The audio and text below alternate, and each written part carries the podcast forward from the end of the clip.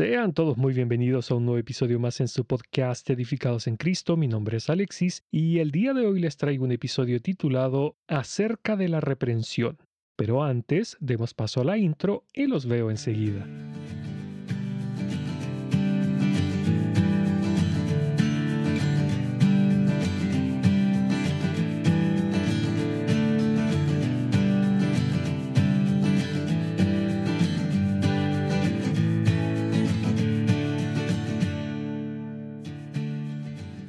Dice la palabra de Dios, no reprenderá el que castiga a las naciones, el que enseña el conocimiento al hombre. El Señor conoce los pensamientos del hombre, sabe que son sólo un soplo. Bienaventurado el hombre a quien corriges, Señor, y lo instruyes en tu ley. Salmos capítulo 94 versículos del 10 al 12, leí la versión de la Biblia de las Américas.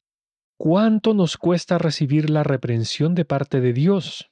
Y más aún de nuestros semejantes.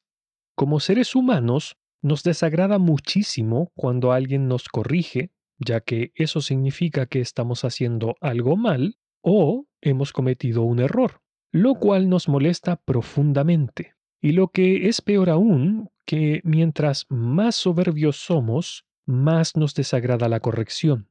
La palabra reprensión no es usada muy a menudo hoy en día, por lo que comenzaré definiéndola. Dice el diccionario de la Real Academia que reprensión significa corregir, amonestar a alguien vituperando o desaprobando lo que ha dicho o hecho. Ahora, si vamos a las escrituras, esta palabra aparece tanto en el Antiguo como en el Nuevo Testamento, y en sus idiomas originales, hebreo y griego, significan lo mismo, corregir algún error. Aunque claro, en el Antiguo Testamento también se usa con la connotación de una llamada de atención muy severa de parte de Dios. Voy a leer un ejemplo. Dice así. Entonces aparecieron los abismos de las aguas y quedaron al descubierto los cimientos del mundo. A tu reprensión, oh Jehová, por el soplo del aliento de tu nariz. Salmos capítulo 18, versículo 15. En este episodio quiero que revisemos la reprensión por parte de Dios, la reprensión al inconverso, así como al creyente, tanto maduro como inmaduro, pero entendiendo esta reprensión como una corrección frente a algún tipo de error. Entonces veamos primero la reprensión de Dios hacia el ser humano. Dice así su palabra. Volveos a mi reprensión. He aquí yo derramaré mi espíritu sobre vosotros y os haré saber mis palabras. Por cuanto llamé y no quisisteis oír, extendí mi mano y no hubo quien atendiese, sino que desechasteis todo consejo mío y mi reprensión no quisisteis. También yo me reiré en vuestra calamidad y me burlaré cuando viniere como una destrucción lo que teméis, y vuestra calamidad llegare como un torbellino, cuando sobre vosotros viniere tribulación y angustia. Entonces me llamarán y no responderé.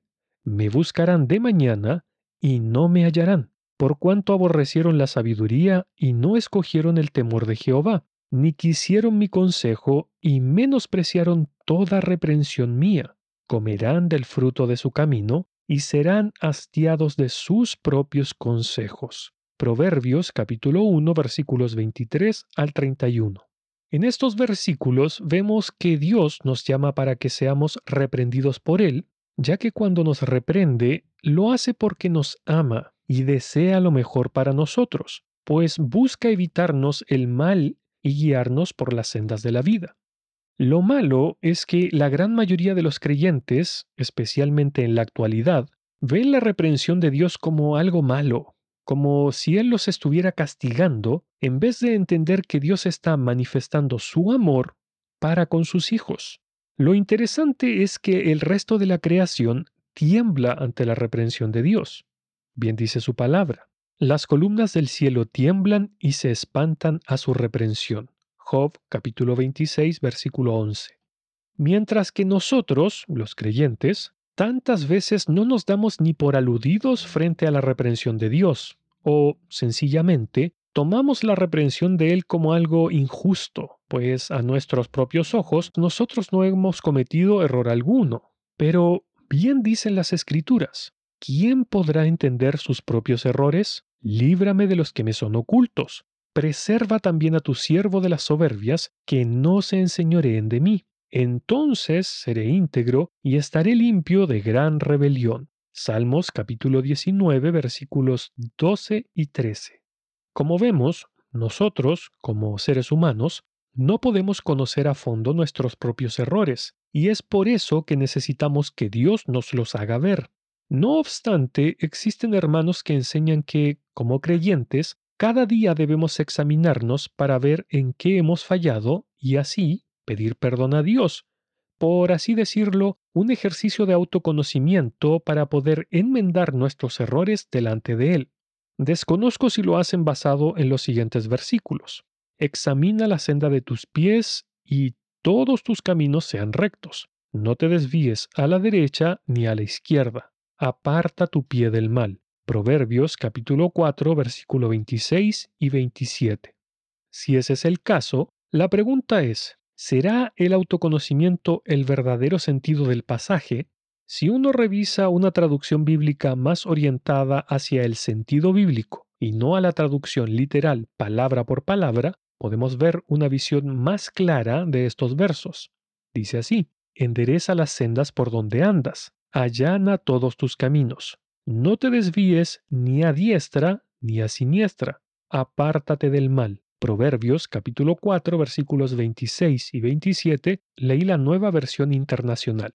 Bueno, Independientemente si enseñan eso basados o no en estos versículos, de todas formas la pregunta es, ¿lo que enseñan tiene un fundamento bíblico? A decir verdad, no, porque, como hemos visto, nadie puede entender sus propios errores. Por lo tanto, nunca podremos ser capaces de examinarnos correctamente, es decir, que nuestro juicio nunca podrá estar completo porque jamás podremos conocer lo que hay en nosotros para poder enmendarlo, ya que únicamente Dios conoce todo lo que hay en nuestros corazones y mentes. Bien dice su palabra. Más engañoso que todo es el corazón, y sin remedio. ¿Quién lo comprenderá? Yo el Señor escudriño el corazón, pruebo los pensamientos para dar a cada uno según sus caminos, según el fruto de sus obras. Jeremías capítulo 17 versículos 9 y 10 leí la versión de la Biblia de las Américas. Esto del autoconocimiento es parte de las corrientes del pensamiento y religiones orientales que dicen que a través de este autoconocerse uno puede alcanzar estados más elevados de conciencia.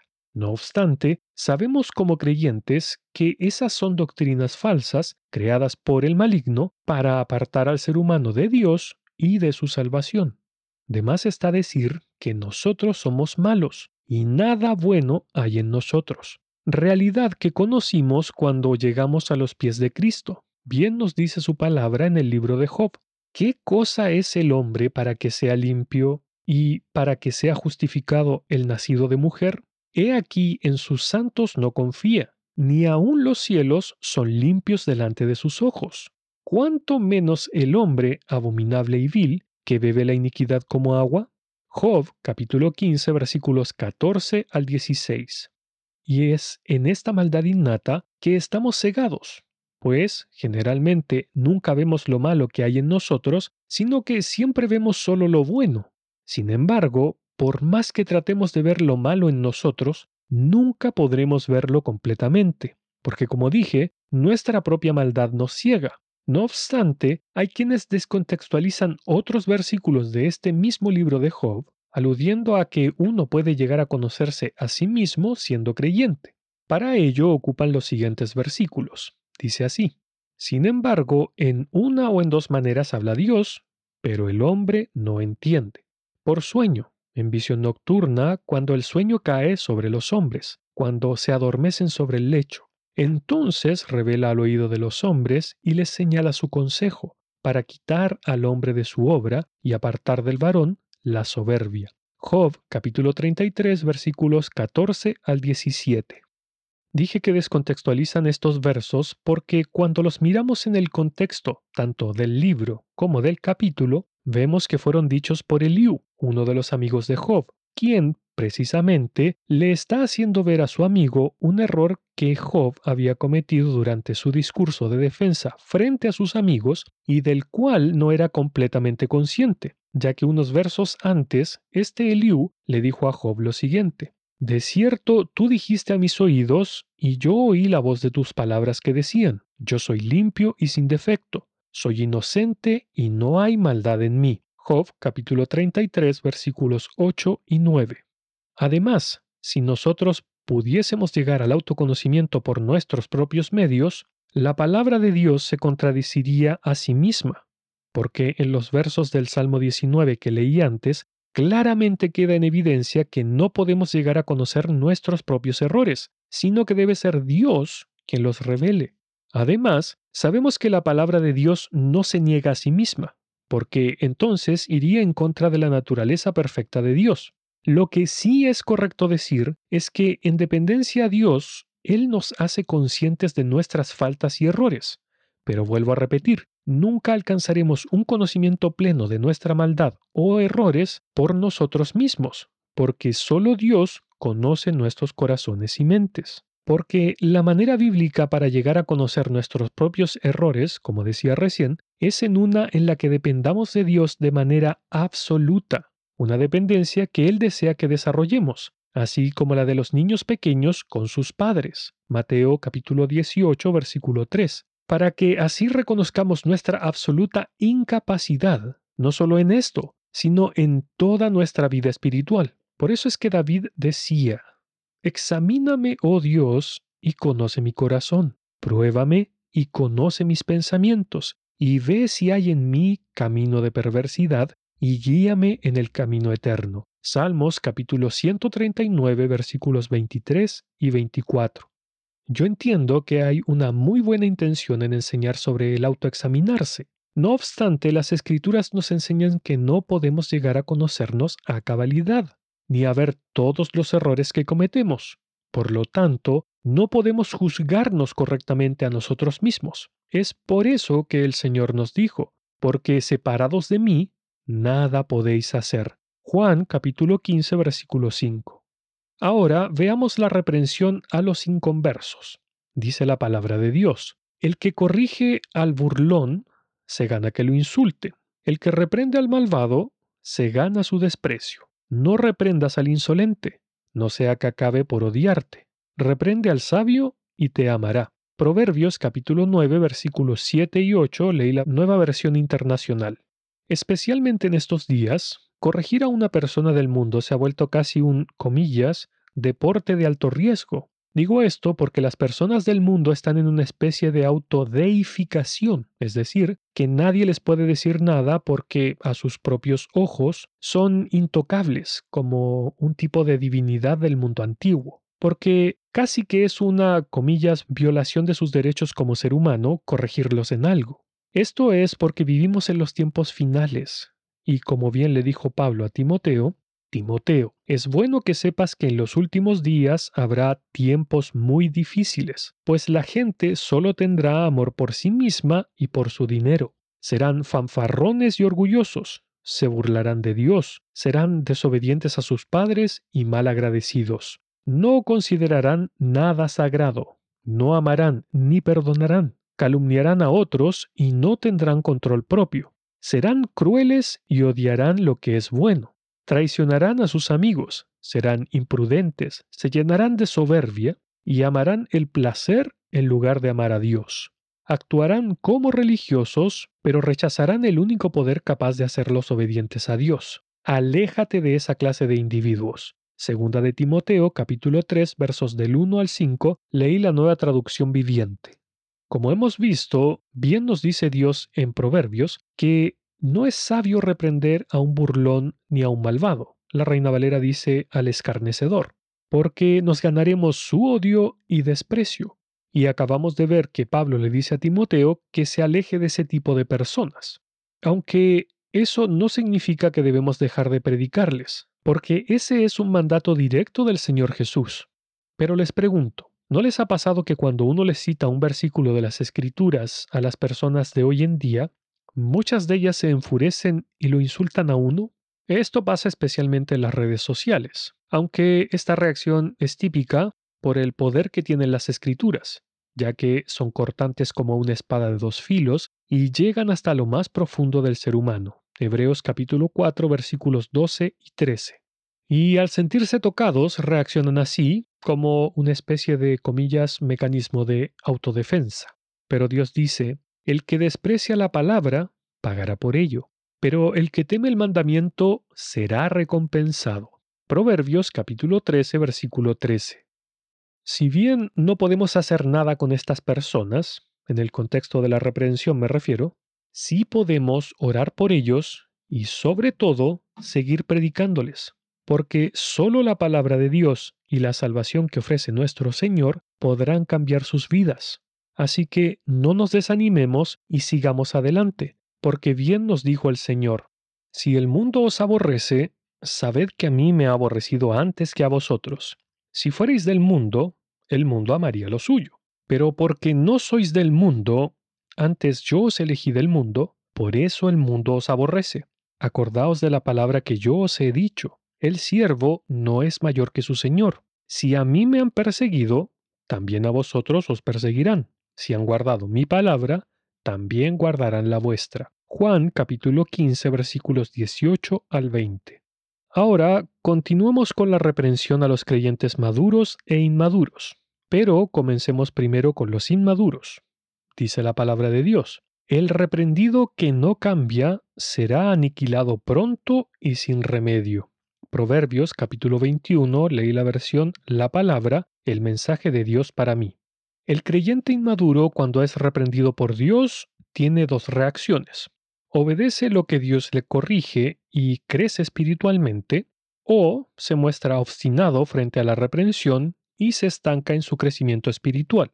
Ahora, si quien le hace la reprensión es un hermano en la fe, tenemos también dos reacciones. La primera es que puede tomar relativamente bien la reprensión, siempre y cuando sea alguien a quien considera superior a él mismo, o simplemente se enfada y se ofende tras ser reprendido porque considera que el otro no es digno o no está a la altura para decirle algo. Aunque en este punto se debe ser muy cuidadosos en cómo nos dirigimos a este tipo de hermanos, pues recordemos que el Señor Jesús nos dijo, y cualquiera que haga tropezar a alguno de estos pequeños que creen en mí, mejor le fuera que se le colgase al cuello una piedra de molino de asno y que se le hundiese en lo profundo del mar. Mateo capítulo 18 versículo 6 y que es básicamente el mismo llamado que nos hace el apóstol Pablo en su carta a los romanos cuando dice, Así que ya no nos juzguemos más los unos a los otros, sino más bien decidid no poner tropiezo u ocasión de caer al hermano. Romanos capítulo 14 versículo 13. No voy a ahondar en lo de juzgar a otro hermano porque eso ya lo hablé en el episodio de la semana pasada. En lo que me quiero centrar es en la forma en cómo abordamos a un hermano inmaduro que necesita reprensión, ya que no podemos hablarle sin amor o con dureza, porque bien dice su palabra. Hay quienes hablan sin tino como golpes de espada, pero la lengua de los sabios sana. Proverbios capítulo 12 versículo 18, leí la versión de la Biblia de las Américas. Como decía, nuestro hablar hacia nuestros hermanos inmaduros no debe ser con rudeza, pues tenemos que tener en mente que ese hermano es como un bebé o un niño pequeño, y como adultos tendemos a hablarle con cariño y ternura a los pequeñitos. De la misma manera, debemos pensar de estos hermanos inmaduros, pues no es su culpa llevar poco tiempo las cosas de Dios y desconocer mucho de las escrituras. Diferente es si un hermano sigue siendo inmaduro a pesar de los años que lleva de creyente, pues eso es otro tema. Aunque de todas formas debemos hablarles con amor a esa clase de hermanos, pues tenemos el mandato de parte de nuestro Señor Jesús de amarnos los unos a los otros como hermanos, Juan capítulo 13, versículo 34. Ahora, un creyente inmaduro debe ir aprendiendo a recibir la reprensión y los consejos, tanto de parte de Dios como de sus hermanos, porque de no hacerlo queda expuesto a desviarse de la fe, tal como nos dice su palabra. Escuche, por senda de vida va el que guarda la instrucción, mas el que abandona la reprensión se extravía. Proverbios capítulo 10 versículo 17 leí la versión de la Biblia de las Américas. Pero todos aquellos que fácilmente se ofenden o se molestan cuando alguien les hace ver que han cometido un error, es decir, los reprenden, es porque sus corazones están cargados de soberbia, pues se creen más que quien le está haciendo la reprensión o sencillamente en su soberbia creen que no se equivocan y quien les reprende está errado. No voy a ahondar en este tema de la soberbia porque ya lo hablé en el episodio número 50 del podcast, pero es interesante ver que las escrituras definen como escarnecedores o burladores a las personas que no reciben la reprensión. Escuche, el escarnecedor no ama al que le reprende, ni se junta con los sabios. Proverbios capítulo 15 versículo 12. No obstante, dos errores comunes que cometemos como creyentes son, primero, creernos sabios. Esto es un error muy peligroso y a decir verdad no es tan infrecuente. Por eso es que Dios nos tiene que decir lo siguiente, hay más esperanza para los necios que para los que se creen sabios.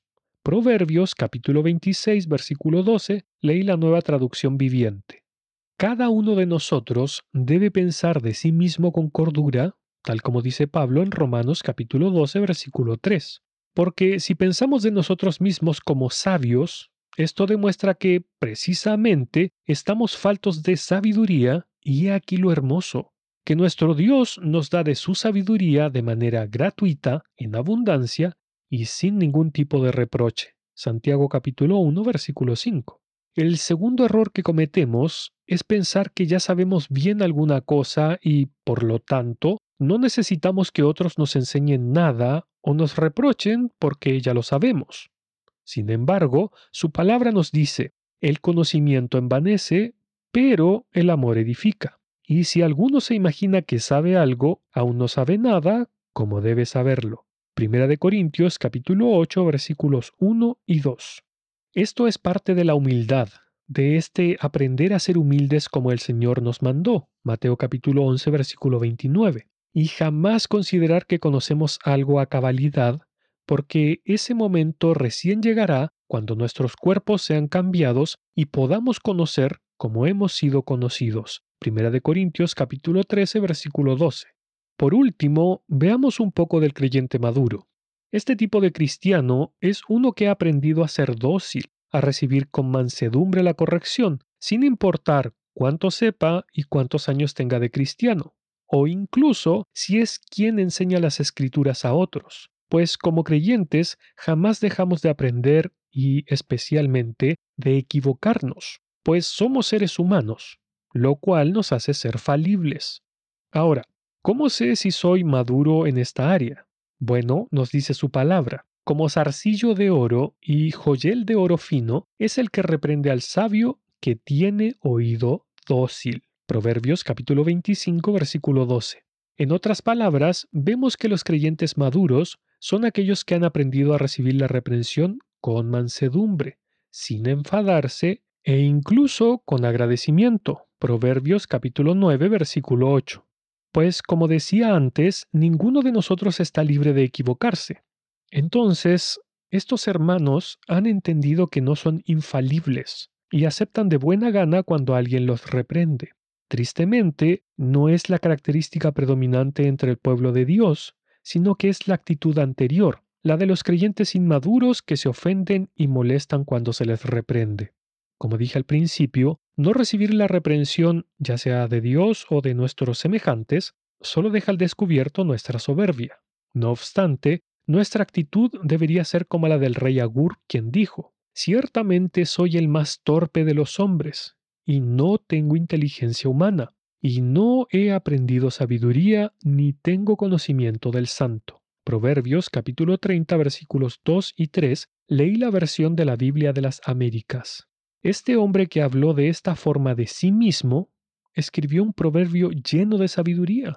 No obstante, él se veía a sí mismo como alguien carente de sabiduría e inteligencia. Así que, hermanos, si carecemos de esta actitud sabia para recibir la reprensión, ya sea de parte de Dios o de nuestros semejantes, pidámosle a Él que nos enseñe a ser mansos y humildes de corazón, pues recordemos que este es un mandato del Señor, porque el verbo está en la conjugación imperativa, lo cual significa que es un mandamiento. Voy a leer el versículo. Dice así, y aprended de mí que soy manso y humilde de corazón, y hallaréis descanso para vuestras almas. Mateo capítulo 11 versículo 29. Mis hermanos, si nunca hemos obedecido este mandamiento de Dios, si jamás le hemos pedido a Él que nos enseñe a ser mansos y humildes de corazón, ¿qué le vamos a responder al Señor cuando estemos en aquel día cuando nos pida cuenta por lo que hicimos? ¿Cuál va a ser nuestra excusa para no obedecerle? Vuelvo a decir, hermanos, pidámosle a Dios que nos enseñe a ser mansos y humildes de corazón, para así dejar la soberbia de lado y de esta forma poder recibir la reprensión con sabiduría, tanto de parte de Dios como de nuestros hermanos. Que el Señor les bendiga. Para más episodios del podcast, visite el sitio web www.edificadosencristo.net, en donde además podrá encontrar devocionales diarios para su edificación. Este podcast también está disponible en otras plataformas tales como Spotify, Apple Podcast, TuneIn, Stitcher y muchas otras. Si desea ponerse en contacto conmigo, lo puede hacer a través del sitio web www.edificadosencristo.net o escribiendo directamente al correo edificadosencristo.net@gmail.com.